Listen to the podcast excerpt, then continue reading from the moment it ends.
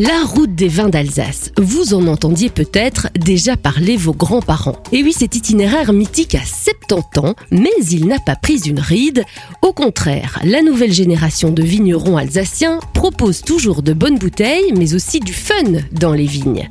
Dans cet épisode, je vous raconte les fêtes et les découvertes insolites à vivre en compagnie des vignerons.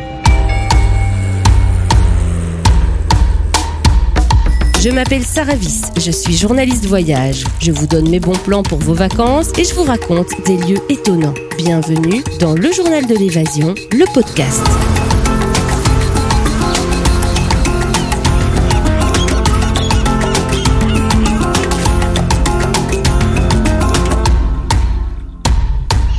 Bonjour tout le monde. Alors la route des vins d'Alsace, pour commencer, c'est quoi exactement? Eh bien il s'agit d'un itinéraire touristique qui traverse l'Alsace et son vignoble du nord au sud sur 170 km. Il a été créé en 1953 et il draine désormais chaque année entre 3 et 4 millions de curieux.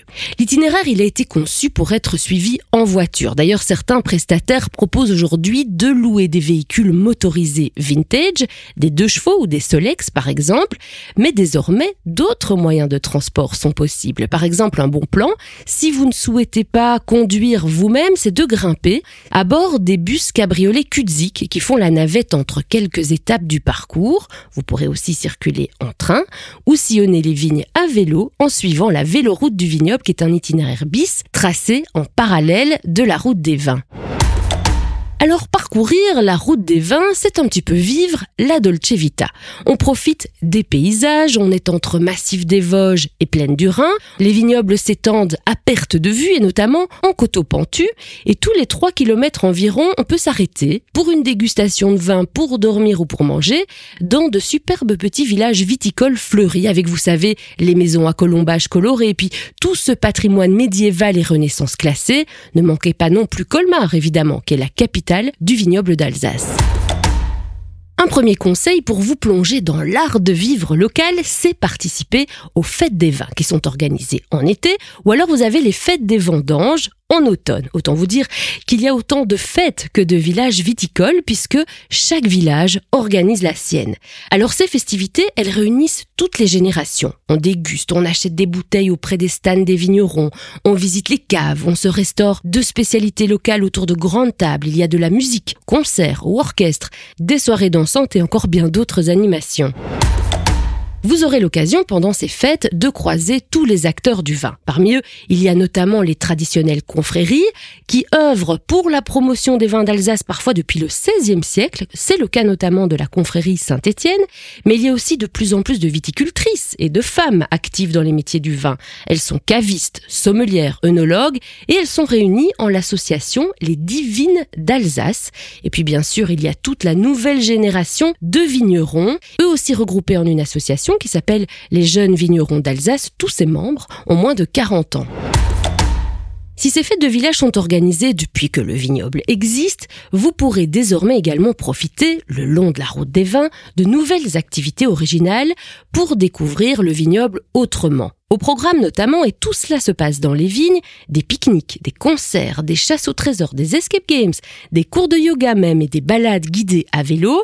Vous pourrez encore louer des gyropodes, vous savez ces engins qu'on appelle aussi Segway, qu'on conduit debout et qui sont capables de passer sur tous les terrains, notamment les plus caillouteux des sentiers viticoles, et même lorsqu'ils sont sous la neige. Et puis, il y a les chouettes expériences vignerons d'un jour qui sont proposées par des dizaines de domaines le long de la route des vins. Et de quoi s'agit-il? Il s'agit d'accompagner un vigneron dans son boulot pendant une journée sur son domaine avec des tâches qui dépendent de la saison. Vous irez peut-être dans les vignes pour cueillir le raisin lors des vendanges ou bien vous irez peut-être dans les caveaux pour participer à la vinification. En tout cas, toutes ces expériences et activités vont évidemment de pair avec une dégustation des vins maison et parfois avec un repas en accord mets et vins. Ces expériences et ateliers vont bien sûr vous permettre de découvrir les cépages typiques de l'Alsace et notamment ceux qui donnent les grands crus. Vous avez le Riesling, le Muscat, le Pinot Gris, le Pinot Noir, le Gewürztraminer. Alors 90% des vins alsaciens sont des blancs, il y a aussi quelques rosés et des rouges et puis une curiosité, le vin orange qui est effectivement orange. N'hésitez pas à en ramener quelques bouteilles, elles vous feront des cadeaux originaux.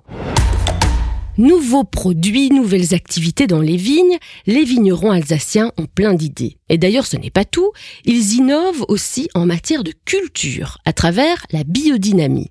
Alors les viticulteurs qui la pratiquent ne se contentent plus de cultiver en bio, donc en utilisant des engrais ou des traitements bio. Non, la biodynamie veut qu'on se passe complètement de produits de synthèse. Alors comment cela fonctionne concrètement? Rendez-vous évidemment sur la route des vins d'Alsace pour le découvrir. Pour retrouver ces infos et encore plus de bons plans au fil de la route des vins d'Alsace, suivez les liens placés en commentaire. Dans les commentaires, n'hésitez pas à nous dire aussi si vous avez aimé ce podcast et si vous aussi vous avez des bons plans en Alsace. Merci de m'avoir écouté.